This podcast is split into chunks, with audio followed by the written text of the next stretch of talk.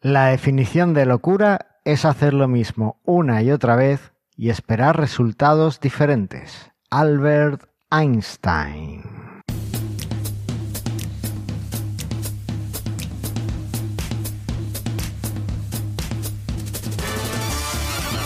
Bienvenidos al centésimo cuarto episodio de Mastermind Joomla, el podcast sobre Joomla para que lleves tu plataforma web al siguiente nivel. Yo soy Carlos Cámara, director, programador, mm, formador de la única academia de cursos Joomla de manualesjoomla.es y me acompaña desde la más absoluta desconocimiento, sin saber qué va a pasar hoy, con todos sus chakras abiertos porque no sabe Ok. qué, qué vamos a poder, de qué vamos a hablar, la inigualable y enigmática Andrea Gentil.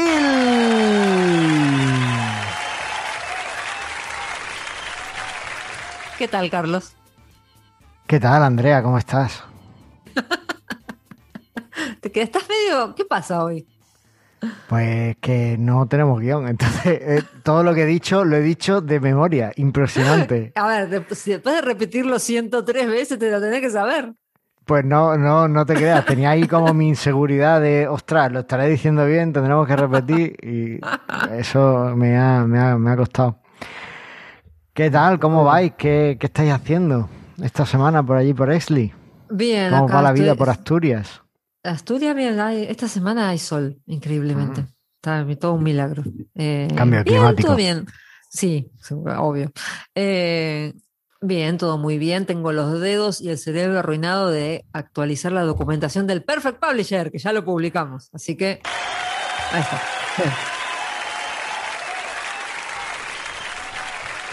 Debes sentirte muy orgullosa, pero si era, si el Perfect Publisher no es más que eh, la siguiente versión de Yucia, pues tampoco habrá tenido que cambiar tanto, ¿no? Bueno, sí, hay que actualizar toda la documentación, ¿eh? Hay que agarrar todo y cambiar toda la... to- prim- básicamente, más allá de hacer un final replace de todo el... Claro, dice Final pasa- Yucial por Perfect Claro, Publisher, ya está. Aparte hay que hacer todas las imágenes de vuelta. Eso es sí. más, ahí estaba, vi- eso es una embolia. Estaba viendo que hoy estaba haciendo unas imágenes de reglas que son del 2013. Dios mío, ¿cómo puede ser que tengamos imágenes del 2013? Bueno, ¿no viste ese artículo? Creo que lo publicó en la magazine eh, el, el nombre este DP Calendar y DP Register y... Ay, no me acuerdo del nombre. Al- mira que lo adoro. Alon. eh, mira Sí. que lo adoro. Mm. Publicó un artículo sobre el sistema de pruebas automáticas que tenían más o menos, que habían hecho ellos en, en su empresa para probar sus extensiones Joomla y tal con las nuevas versiones. Y al final del artículo incluso decía, e incluso esto se puede utilizar para hacer automáticamente las capturas. Ah, mira, qué O interesante. sea que habla con tu minion, dile que le eche un vistazo al artículo y, y a lo mejor podéis automatizar claro. las capturas, que quieras no ¿Dónde lo publicó? En la magazine. En la- no. ¿En Bueno, cuándo? pues, bueno, pues el lunes miras las notas del programa y lo, y lo pondré por aquí, porque lo, te- lo tengo, lo tengo aquí, pero estoy casi seguro que fue en la magazine en noviembre. en el último. Ah, en noviembre. noviembre. Mm, Ah, puede ser. En ese caso me fijo. Ah, sí, en noviembre estaba medio out. Está bien. Ya, sí. por eso. Así que, bueno, pues echarle, echarle un vistazo. Madre que decías en el entonces, último. a lo mejor por eso no tenemos guion, ¿no? Si estás cansada de teclear, Claro. por eso no, No, sí, estoy arruinada. Estoy arruinada de hacer todos los tutoriales de vuelta. Pero bueno, nada, acá estamos. Bien. Y aparte vale. actualizamos casi todas las extensiones. Todas menos, todas menos el XTD for Sobi Pro. Después todo el resto están actualizadas. Versiones nuevas. Todo. ¿Por qué? ¿Qué, qué tenéis en contra del XTD for Sobi Pro? Eh, nada, personalmente. Vale, vale. No, pero Al niño no le gusta mucho. No, no lo actualizáis a la pobre, al menos cambiarle la fecha o algo, el Si el copyright. Sobi Pro no cambia, no tiene por qué cambiar. Viste que a, la gente de Sobi Pro le cuesta sacar cosas nuevas. Así que eso Claro, es una ventaja. cuando, en cierto cuando punto. haces cosas nuevas se rompen. Eh, Eso, eso es lo que tiene. claro. ¿Y tú qué tal tu semana? Pues yo bastante bien me notificaron, creo que no lo había dicho por aquí, que ya está publicada la- una charla que di en un instituto en febrero, fue virtual, eh, sobre las mejoras de accesibilidad de Joomla 4, que fue como la versión 1.0 de la que di en el Joomla de USA, pero además está en español. Con lo cual, bueno, pues os dejo el enlace por si queréis echarle un vistazo y así vais viendo como las cositas que hemos hecho en Joomla 4 para mejorar la accesibilidad. Porque, tal y como está pensada la charla, es Ajá. para que el que la vea no diga, oh, qué guay lo que han hecho en Joomla 4, sino que pueda ver técnicas para mejorar la accesibilidad de su sitio. Mira qué bien. ¿Vale? Entonces es como un 2 por 1 que ves lo que va a traer Joomla 4 y además aprendes cositas nuevas de accesibilidad. Así que ahí dejamos el enlace para que quiera verlo. Hablando de eso, ¿y qué tal? ¿Cómo te fue con eso? Porque estaba chequeando el calendario porque no me acordaba si el Joomla Day USA fue antes o después del episodio. En realidad fue ese mismo fin de semana, Fue el ese último mismo fin episodio, de semana. Mm. con lo cual no hablamos en el episodio. ¿Cómo Ah, te no hemos hablado de eso. Ah, pues me fue bastante bien la charla. Pues estuvo muy, muy entretenida porque eh, apareció Brian Timan, que es uno de los responsables de, de muchas de las mejoras de accesibilidad que tenemos en Joomla 4. Y entonces eh, participó activamente, pues aportando cosas a, a lo que yo estaba diciendo. E incluso después de la charla me, me envió un email felicitándome y que le había parecido muy interesante. Así que fue, un exitazo rotundo Eso lo, y lo- lo completo. imprimís y lo enmarcás y lo guardás en un cuadrito. Sí, algo así, voy a hacer una camiseta o algo con eso. claro, Hombre, tipo, a "Ay, ver, encima me felicitó.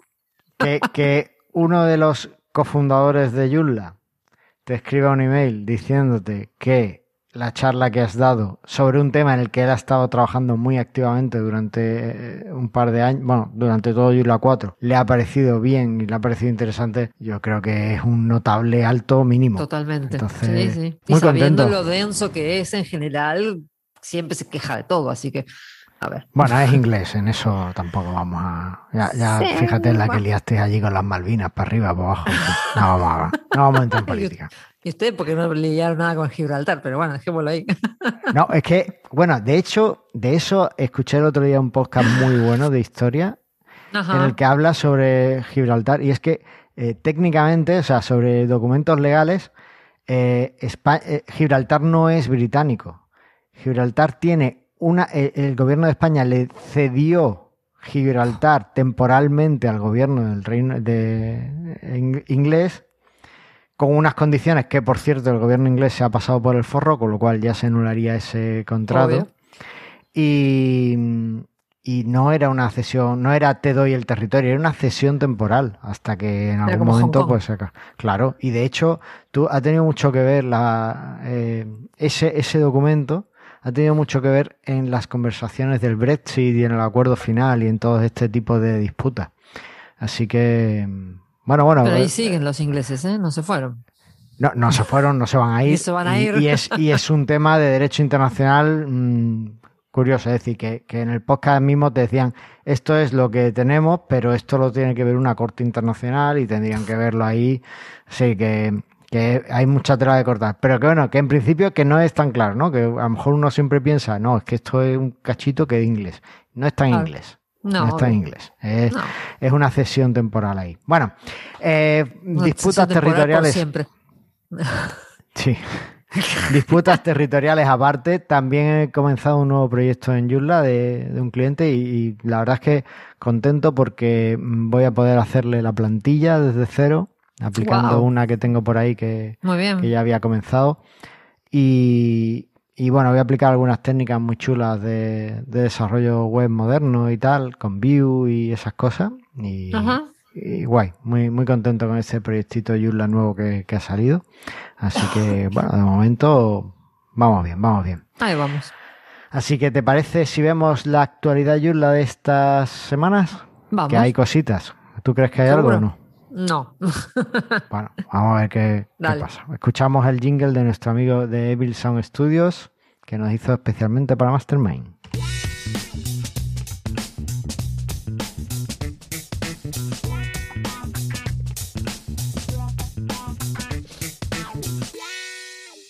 Andrea, ¿a ti te gusta el backend de Joomla 4?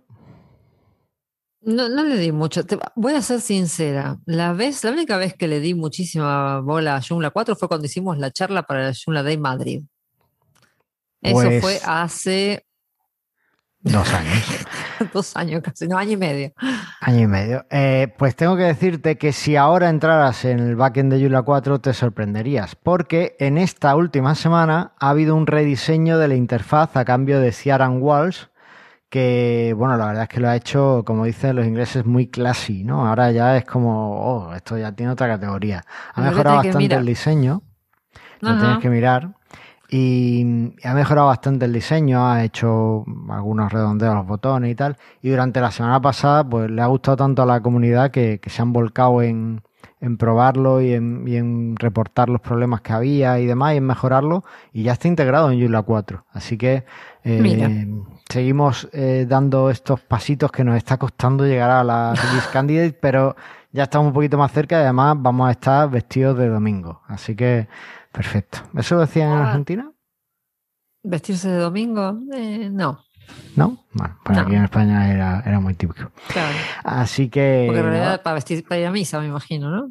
Vestirse de Sí, era, a misa, se claro. supone que era el día que ibas a misa, entonces como Claro. era el sitio al que ibas toda tu comunidad y tal, Claro. pues se supone que ibas bien vestido para mostrar que pues estabas toda la semana muerto de hambre, pero no pasa nada si vas a misa bien vestido, ¿vale? Ahí va. un poco, en fin, esas cosas. Eh, hoy estamos muy políticos, así que vamos directamente al tema del día y, ya después seguimos. Venga, ¿Extensiones dale. vulnerables? ¿No tenemos?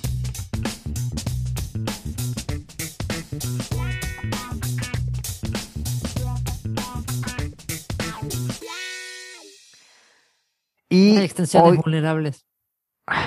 Andrea lo iba a cortar. Ahora no podés. Vamos a poner la música puedo. de vuelta. Bueno, o tengo que cortar medio episodio. No Claro. he mirado las extensiones vulnerables, pero seguro que no hay porque estamos mm, todos seguros y claros. Ahí va, muy bien. Eh, vamos a ver, Andrea, tengo un problema. Bueno, estoy pensando, ya que tenemos plantilla nueva en Joomla 4, ¿por qué no hacemos, cambiamos el guion y hacemos el programa de Joomla 4? Ah, hablamos de lo que quieras, no tengo problema, pero yo ya te digo, no entro, no entro a Joomla 4 desde que eh, desde que hicimos el Joomla de Madrid. La charla Bueno, de Joomla de Madrid. En realidad lo que quería era ponerte nerviosa, pero bueno. no, ya no lo vas a lograr más. Aparte, si Bueno. no tenemos guion, es lo mismo, que hablemos de Joomla 4, hablemos de cualquier otra cosa, estamos igual. No tenemos guion, pero tenemos un problema. Qué vergüenza. Bueno, yo tengo un problema.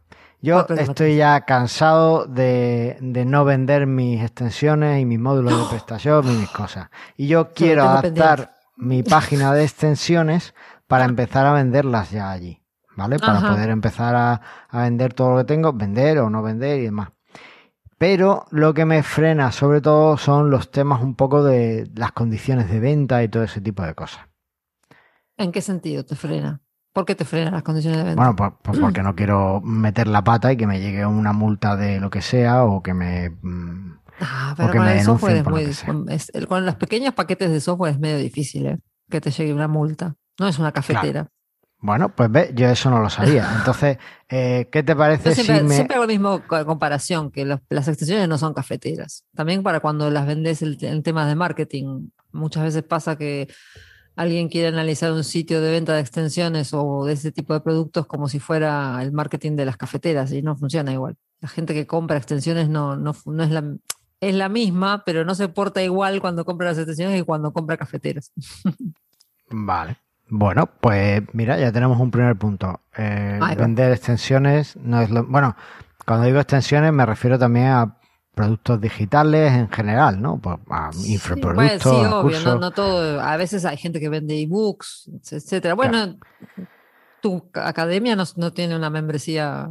Claro, pero eh, el la diferencia entre mi academia y mi venta de extensiones es que mi academia es eh, está muy focalizada en España o en hispanohablantes, entonces todos los términos legales, todo está como en España, pero la venta de extensiones en principio sería en inglés, ¿vale? Bueno. Entonces eh, Ahí yo me he fijado, que te- hacer el sitio en inglés. claro, yo he entrado en nextly.com y he visto que vosotros no tenéis nada en español. No, nosotros tenemos todo en inglés, porque en realidad cuando empezamos con las extensiones, eh, y estábamos en Argentina, el mercado era, nuestra idea era apuntábamos a un mercado global. Entonces no tenía mucho sentido hacerlo en español en ese momento. En, en Latinoamérica no se venden muchas extensiones. No voy a decir cómo se consiguen las extensiones, pero no se venden realmente. Entonces, Vale. No queríamos Y- vender en Argentina. ¿Y cómo... eh, planteasteis o qué, cuál es el primer paso una vez que decidís montar una... O yo, por ejemplo, que ya tengo... Yo realmente tengo el sitio montado, está en inglés, Sí. tengo algunas extensiones Ajá. publicadas, se pueden descargar gratis. Pero ahora yo quiero que la gente pues pase por una pasarela de pago para algunas de ellas. Sobre todo los módulos de prestación, pues lo primero que va, que va a ser de pago. ¿Qué, qué tengo que poner? ¿Qué, qué, qué documentación o qué, qué textos tengo que tener legales ahí disponibles? No, textos legales, en realidad todo depende de cómo ha- hagas la pasarela de pagos. Si vos has- eh, haces una pasarela de pagos con, necesitas un servicio que te haga. Vale, venga, vamos, a- vamos entonces a Claro. centrarnos en eso. ¿Cómo hacemos el tema de, de los pagos? Por ejemplo, ¿cómo los tenéis en Exli? No, nosotros lo tenemos eh, tercerizado, por decirlo de alguna forma. Vos podés hacerlo de dos formas. Vos podés poner todo en tu sitio y contratar solamente un servicio tipo Stripe que te haga la verificación del pago y de la tarjeta de crédito y la parte bancaria y vos emitir las facturas y demás, o podés tener otro tipo de servicio como el que tenemos nosotros, que es como empresas como Fastprint, que te hacen todo. El cliente, el, el store nuestro en realidad lo, lo hace, está en Fastprint. Entonces vos lo Ujú. integrás con tu sitio y cuando el cliente en realidad va a comprar, va directo al, va de tu sitio a la página de Fastprint. Fastprint hace toda la verificación bancaria, de tarjeta de crédito, de riesgo, toda esa parte que es la más difícil en realidad para una persona normal de hacer. Y otra cosa importante que también es difícil, que es que le pone los impuestos. Claro, des- después vamos a eso. Y le emite la factura. Entonces la persona hace todo eso en Fastprint y después vuelve a nuestro sitio. Si vos lo, no lo quisieras hacer con Fastprint, lo, haces con, una, con otro tipo de pasarela que te, te hace el cobro, el pago, la conexión con la tarjeta de crédito y demás, o con PayPal, en lo que sea, y después tenés que tener un- una forma de emitir la factura en tu, en tu sitio. Porque la gente quiere la factura de lo que está comprando, lógicamente. Claro. A un recibo, la factura, lo que sea. Eso ya dependerá de cómo quieras manejar tu negocio. Pero bueno. Pero para mí siempre la parte más complicada es la de la parte bancaria y la de los impuestos. Hoy en día en Europa tenés, si tenés en la Unión Europea 27 países o tenés 27 ti- im- IVAs distintos, con lo cual no hay una imposición única, cada país tiene su propia imposición. Si vos lo hicieras a mano todo eso, a fin de mes deberías estar pasando al tu contable todo el- cada, todas las facturas que emitiste con el IVA que corresponde para poder depositarlo en su lugar. Entonces, eh, vosotros realmente, vuestro cliente técnicamente, o sea, a, Mm. a- a efectos contables, es Fast Spring. Claro, nuestro cliente a efectos contables es Fastprint, nosotros le facturamos a Fastprint. Entonces, ellos son los que hacen la de la mm, ¿cómo se dice? Los que los que ponen el, el, eh, calculan el impuesto que corresponde a la persona según donde está comprando y después hacen la derivación de los impuestos. Interesante. eso, eso, si vos- eso sí, sí, sobre todo, sobre todo, sí, sobre todo si querés vender en Europa. Si vendés en el resto del, en otros países, otros países no hay problema. Nosotros cuando vendíamos en, de hecho nosotros empezamos a trabajar así con Fastprint por eso, cuando empezamos con las extensiones desde Argentina, era muy complicado esto, estábamos fuera de la Unión Europea, ni siquiera éramos un país, estábamos en un país de la Unión Europea. Eh, esto de estar calculando impuestos de otros países, no sé qué, eh, es complicadísimo. Entonces, lo más sencillo es tener una. También es un- hay que conven- otra cuestión. Eh, Como toda cuestión, estos servicios te cobran una comisión. Pero bueno, Claro. todo depende de cuánto vendas y de cuánto quieras gastar en cada una de estas cosas. Porque ¿Sabes más si o menos qué, cuál sería una comisión para alguien que está empezando en Fast Spring? Entiendo que vosotros Y- tendréis alguna en función de lo que... En- pasa que depende, te cobran, si mal no recuerdo, te cobran, termina siendo en alrededor del 6% en total. de la compra Porque- que hagas, ¿no? Sí, de todo, sí, porque te cobran dos, hay un fijo más un monto aparte, o sea, de- también depende del plan que, que tengas, el monto que vendas y más. Otra parte interesante que tiene esta gente es que te hacen las facturas, porque si vos vendés, suponete vos vendés, vos me decís, yo vendo cinco módulos por mes. Bueno, ok, son cinco facturas, suponiendo que lo haces a cinco clientes. Bueno, no importa, son cinco facturas. Pero si vos vendés 200 módulos por mes, son 200 facturitas, son 200 facturitas capaz de 20 euros. Entonces, hacer todo ese trabajo es, es, es una carga de tiempo importante.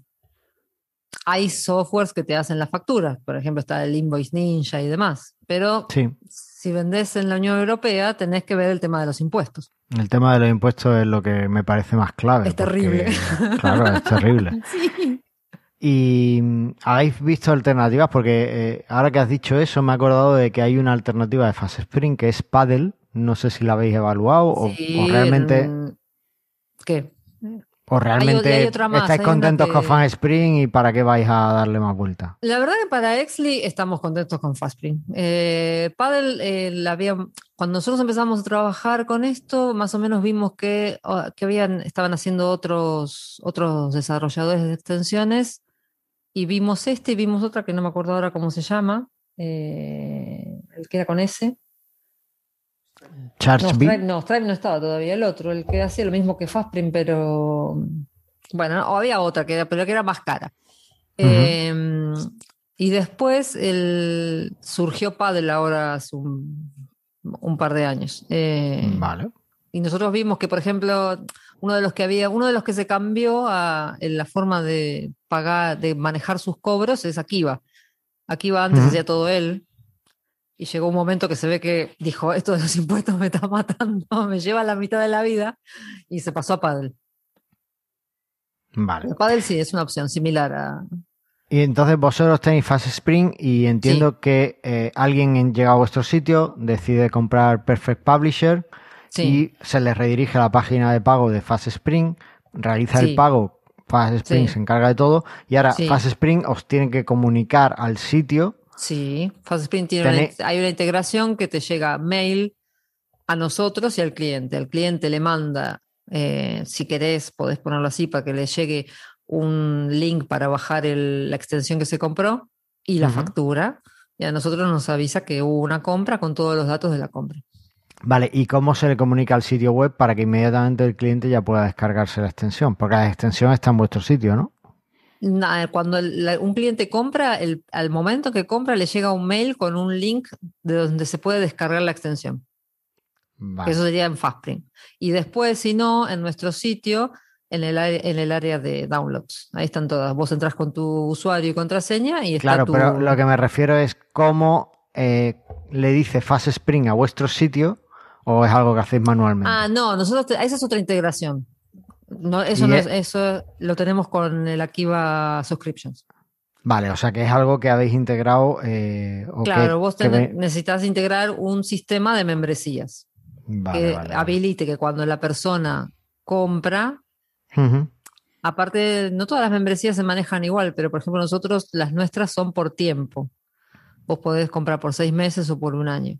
Entonces tenés que poner un sistema que te haga, que te diga, bueno, la persona compró hoy, se le habilita el acceso a, esta, a este producto desde hoy hasta el tiempo que compró, dentro de seis meses, por él. Vale, me has en el convencido. caso me quedo- nuestro, nosotros, sí, ¿qué? No, me quedo con Fast Spring. Me has convencido. Claro, y después, bueno, con el Akiva Subscriptions, la persona, el tema es que, bueno, el Akiva Subscription nosotros lo seguimos usando porque tenemos al Minion que lo actualiza, pero eh, no lo, no. No, yo, yo en mi caso voy a más. usar, voy a usar eh, Membership Pro porque aquí va Subscription. Es verdad que puedes eh, descargártelo de GitHub y compilarlo tú. Bueno, Claro. compilarlo, crear el paquete de instalación Sí. tú. Pero lo cierto es que eh, está Nicolás abandonó el desarrollo Sí. para todos y ya lo, lo mantiene en función de sus necesidades. Sí, Y bueno, pues si mañana el día de mañana a Nicolás se le va la cabeza y quiere hacer otra cosa, pues no tengo por qué aguantar eso. Sí. Entonces, en mi caso, eh, tiraría por eh, Membership Pro, que estoy viendo que tiene, por ejemplo, integraciones con eh, dos Checkout, que es otro de estos sistemas, creo, Tu Checkout, Tu Sí. Checkout, PayFast, que yo creo que también es de esos. sí, lo que pasa que todos esos lo que te hacen solamente es la pasarela de pagos. Ah, La vale. que es eh, precisa, bueno, que la pasarela de pagos es importante, es la que te, en definitiva te verifica que la persona se esté conectando, con- te esté pagando con una tarjeta de verdad. Es- Aparte, más ahora con lo del, bueno, vos sabés bien con PrestaShop, con lo del PSD2, PS2, sí. eso, entre que va, tiene que ir al banco, te piden 400 numeritos distintos y después pagás y ahí recién podés tener tu extensión. Vale, Bueno, pues me tendré que buscar la integración entre Membership Pro y Fast Spring o ver cómo se integraría, pero vale. Sí, en nuestro caso la hizo el Minion, la integración de Fast Spring con Akiva. Bueno, a lo mejor esta gente seguro que tiene algo. A ver, lo buscaré por aquí. sí, también está el OS Membership. Sí, hay, hay unas cuantas extensiones de membresías. Vale. Eh, convencido. Ahora, que una vez que tengo la pasarela de pago eh, y le pongo el, preparo todo con Membership Pro para que el cliente llegue, pague la suscripción y se vuelva. ¿Qué es lo siguiente que tengo que hacer en el sitio? O sea, ¿qué documentos legales? ¿Condiciones de venta? ¿Condiciones de uso? ¿Eso cómo no, lo que tenés que tener siempre es eh, establecido. hoy en día nosotros tenemos términos y, términos y condiciones del servicio y la política de privacidad. La política de privacidad la tenés que tener por aparte para cumplir con GDPR y eh, la términos y condiciones es, en definitiva, sobre todo si Depende de la licencia que estés, eh, con la cual estés desarrollando tu software o vendiendo tu software. Si vos lo vas a vender con una licencia, si tu, software es open source, lo estás vendiendo con GLP2 y demás, vos tenés que poder asegurarte en tus términos y condiciones que, a ver, yo te estoy dando el software y no quiere decir que vos lo vas a copiar y revender. Vale, bueno, en mi, en mi caso eso va a ser software libre en cualquier caso. Claro, o sea que... Ahí no tendría. Y eso sería en, los, términos del servicio, ¿no? Que es lo que tenéis vosotros aquí. Y después veo que tenéis una cosa que es la política de soporte. Sí, porque muchas veces hay, vos sabés que hay gente, hay desarrolladores de extensiones que te dan el software gratis, pero te cobran el soporte. Hay otros que no, que tenés que comprar por todo. O sea, todo depende del modelo que estés usando. Nosotros, cuando vos comprás la membresía, eso te da derecho al soporte. Entonces, eso está establecido en, en los términos de condiciones. Tenés que definir qué tipo de soporte vas a dar, cómo lo vas a dar, porque también vos podés tener clientes que te estén ahí machacando por mail 400 veces al día que necesitan cosas. La idea es que no, ¿no? Que el, software tiene que andar bien y no, debería pasar. Pero pasa, hay clientes que son medio pesados. Entonces, bueno, eso lo aclarás. y también la política de, devoluciones, porque de vuelta, es cuando vos vendés software libre, vos ponele que me compras hoy, te bajaste el paquete y después pedís un refund. Y yo no tengo forma de hacer que se te borre el software que vos te bajaste. Ya. Entonces, la política de devoluciones también es un tema que tiene que ser muy cuidadoso de decir cuándo vas a aceptar devolverle el dinero al cliente. Pues muy interesante, desde luego. Sí. ¿Y vosotros cuándo lo devolvéis? Nosotros lo devolvemos, como dice nuestra política, solamente cuando eh, realmente está eh, se comprobamos junto con el cliente de que no hay forma de que se pueda lo pueda usar o que no le, no le sirve realmente para lo que lo necesitaba. Me parece interesante, muy, muy buena política. Sí, y aparte todo depende, porque de vuelta te digo, es un tema con el software libre, porque vos no puedes asegurarte que la gente se lo descargó y, o sea, le queda en su ordenador en definitiva. No, puedes ponerle algo de esta cinta se autodestruirá en cinco segundos. Estaría bueno. No, no, no, no se puede, ¿no? No, pero bueno, igual por eso, lo más importante que te tengo que tenés que hacer para tu sitio es eso, ver el tema de la pasarela de pagos y los impuestos. Interesante. Si vas a vender en Europa. Pues creo que me voy a ir por Fast Spring y, voy a montar el sitio con eso. Ahora mismo lo tengo montado con Membership Pro, pero es que no, he vendido ni una suscripción nunca. Lo monté en 2016 y todavía no he vendido una suscripción. Y tampoco lo, tampoco lo he intentado y los precios están altos. Están altos y todo lo que ofrezco en el sitio se puede descargar gratis. es decir, que, o sea, los módulos PrestaShop no los ofrezco en el sitio todavía, los tengo en una página, pero no los ofrezco. Ah. Y porque se venden a través de la tienda de prestación, pero eh, las extensiones de Joomla, por ejemplo, son todas gratis. Tengo puesta la suscripción para que, si alguien quiere soporte, pero no, obviamente, pues nadie ha necesitado ese soporte. Además, después respondo bien por email, o sea, no, no, hay, no hay un, no hay un objetivo. No, bueno, claro, por eso todo depende de cómo quieras organizarte. Lo de responder por email está muy bien si tenés cinco clientes al mes que te preguntan una cosita, pero si empezás a tener no, no, no hay, no hay mucho volumen de, de preguntas. Y es verdad que me ha llegado algún cliente que sí le he hecho consultoría, algún desarrollo específico, gracias a lo que tengo ahí puesto. bueno, bien, pero si no tenés que organizar en un sistema de soporte, un sistema de tickets o algo. Eso, eso está claro. Lo que estoy viendo es que yo, yo tengo ganas ya de montarlo, así que mm, vamos a dejar aquí el, episodio, si te parece. Yo creo que me, has, aclarado las dudas y no sé si a los demás les ha sido interesante o no. Pero bueno, eh, a mí desde luego me, ha ayudado y yo espero que en breve tenga, tenga ya montado mi sistema con Fast Spring y empiece a vender los módulos PrestaShop por ahí. Así que. Sí, pues los módulos PrestaShop, igual te digo que es muy difícil venderlos fuera del marketplace de PrestaShop. Sí. Es que la gente compra en PrestaShop. Los usuarios de PrestaShop están acostumbrados a comprar en el marketplace de PrestaShop. Bueno, mm, eso ha cambiado mucho en estos años. ¿Te parece? Cuando yo empecé, sí, sí, sí. Cuando yo empecé no era tan común comprarlo en el, en el marketplace de PrestaShop. Porque, ah, entre otras cosas, mm, no, no, veía, no había ninguna ventaja, ni, ni la integración funcionaba muy bien con PrestaShop. O sea, eso de que puedas comprarlo a través de, de la misma tienda de tu back office, eh, no, no estaba tan bien. Ahora está mucho mejor.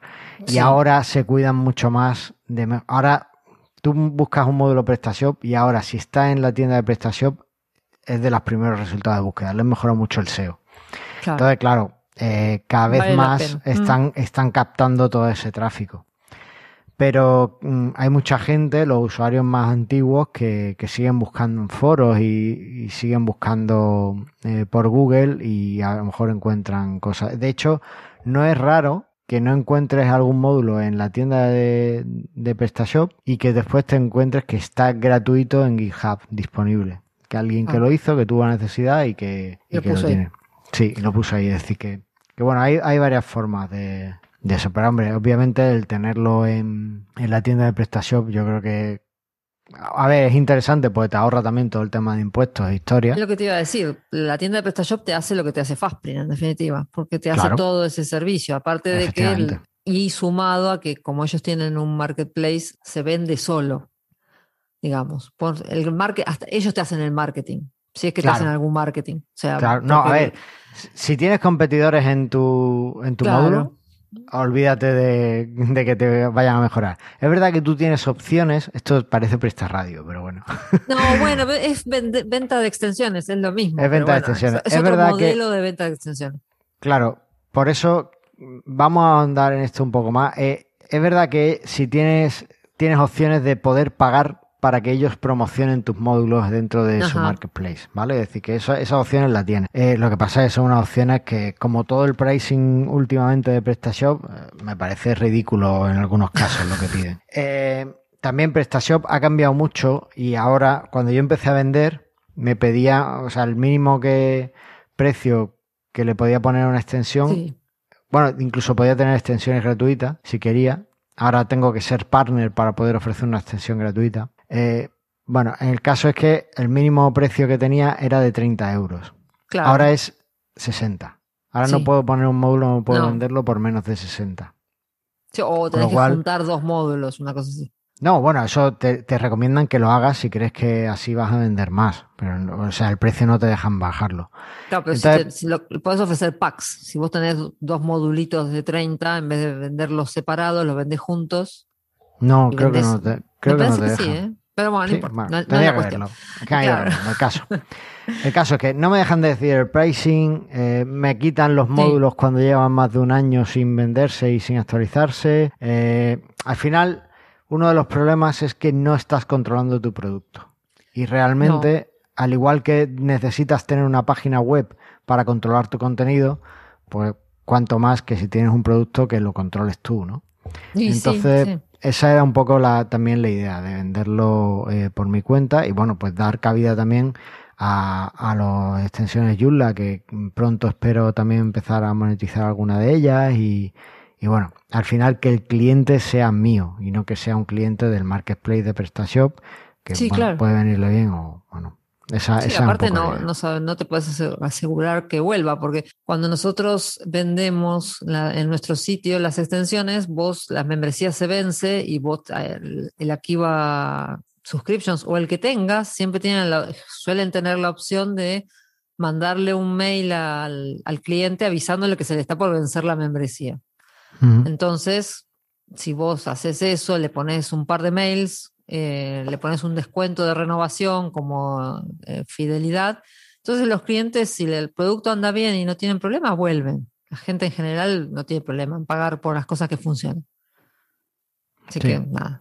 En cambio, Bueno. si lo tenés en PrestaShop es medio relativo, porque no, no, no, no puedes asegurarte, ¿cómo haces para que la persona vuelva? No, no, no tiene, no tiene. Ahora Claro. van a meter también cambios en los modelos de suscripción y demás, pero bueno, es otra historia. El caso es que, bueno, pues esa es un poco la idea. Así que si no sé si quieres dar algún consejo antes de cerrar el programa. No, más que nada lo que es mm, la cuestión es analizar bien lo que qué producto tenés para ofrecer y dónde lo querés ofrecer. Si lo vas a vender local, donde sea que estés, nada, no es muy- no es tan complicado. Si lo vas a querés globalizarte, bueno, ya saber que hay tantos modelos de impuestos y facturaciones como países casi. Así que más vale tener algún, salvo que tengas tiempo y, y no tengas problema, o que vendas, la otra es esa, si vos cobras, vendés mil euros por mes, pero lo vendés dividido en cinco productos, bueno, listo, nada, son cinco facturas y listo, no, no es tan complicado. Pero de vuelta, si las extensiones suelen ser muchos paquetes de poco dinero. Sí, Entonces terminan haciéndose un- muchas facturas. Se hace bola. Muy bien, pues vamos al feedback. Vamos. Who you gonna call? El feedback. Y tenemos un comentario de nuestro amigo Sergio Iglesias que en el episodio 103 nos decía, buenas equipo, aquí seguimos fiel al programa. Lo primero, gracias por compartir el enlace a mi artículo. Creo que se complementa bien el programa anterior. Con respecto a este programa, la verdad que no suelo utilizarlo. Se refería El componente a de contactos. el componente de contactos. Generalmente uso un módulo muy sencillo que cumpla a la perfección con esta tarea. No obstante, después de escucharos, lo mismo le damos una oportunidad. Solo por seguir exprimiendo el core de Joomla, que ya sabéis que soy fan. Saludos. Pues muy bien. Gracias, Sergio. Ya nos contarás si lo cuentas o no en los comentarios de, a que- de- de este mismo episodio, el 103. Ahí vamos. Ahí está. Y no hay nada más, solo queda ver, porque eh, metimos lo de tenías deberes, ¿no? Oh, sí. ¿Qué tal? ¿Has visto la red social o no?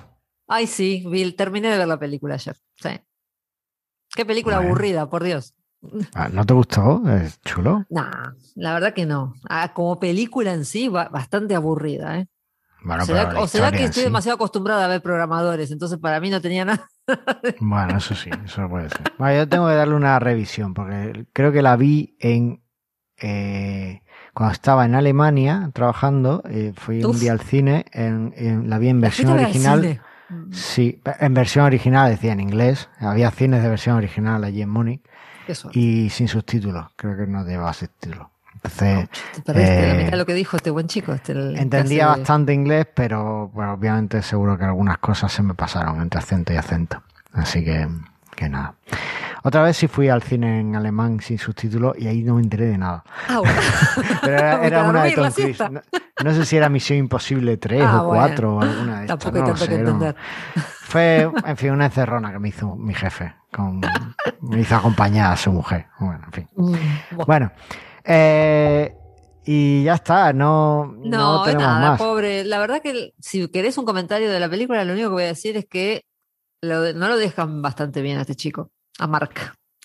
Eh, Pero yo, con el paso de los años, te digo que no veo nada. En lo que sale en los medios al final no es muy diferente a lo que se muestra en la película. Es una persona como muy centrada en un objetivo y, y muy poco empática, creo. Totalmente, sí, que es lo que parece que pinta, pero bueno. Igual, viste que el, el- él en la película, bueno, quizás no te acordás, en la película muestran como que al único que jodió realmente es al socio con el que empezó. Al el- brasileño, Al sí. compañero brasileño. Pero después yo estaba leyendo por ahí que la, el, eh, fue consultor de la película brasileño, así que todo me. todo Ya, me claro, obvia- obvio, obvio, obvio. Así está va. claro, está claro. Bueno, nunca bueno. sabemos lo que pasó ahí. No. En fin, tan solo quiero que ya, ya para terminar, pues recordad que la web es nuestra y nos vemos en el próximo programa. Ahí va, listo. Hasta luego. ¿Has visto cómo he colado la frase, eh? Que me tenía que currar yo. Ahí va. ¿Y por qué? ¿Por qué qué? ¿Por qué te tienes que currarte con una frase? ¿No te acuerdas? Mis deberes eran la frase final. Ah, cierto, que no teníamos frase final. Tienes razón. ¿Esto lo vas a dejar en el episodio? Lo voy a poner al final, creo.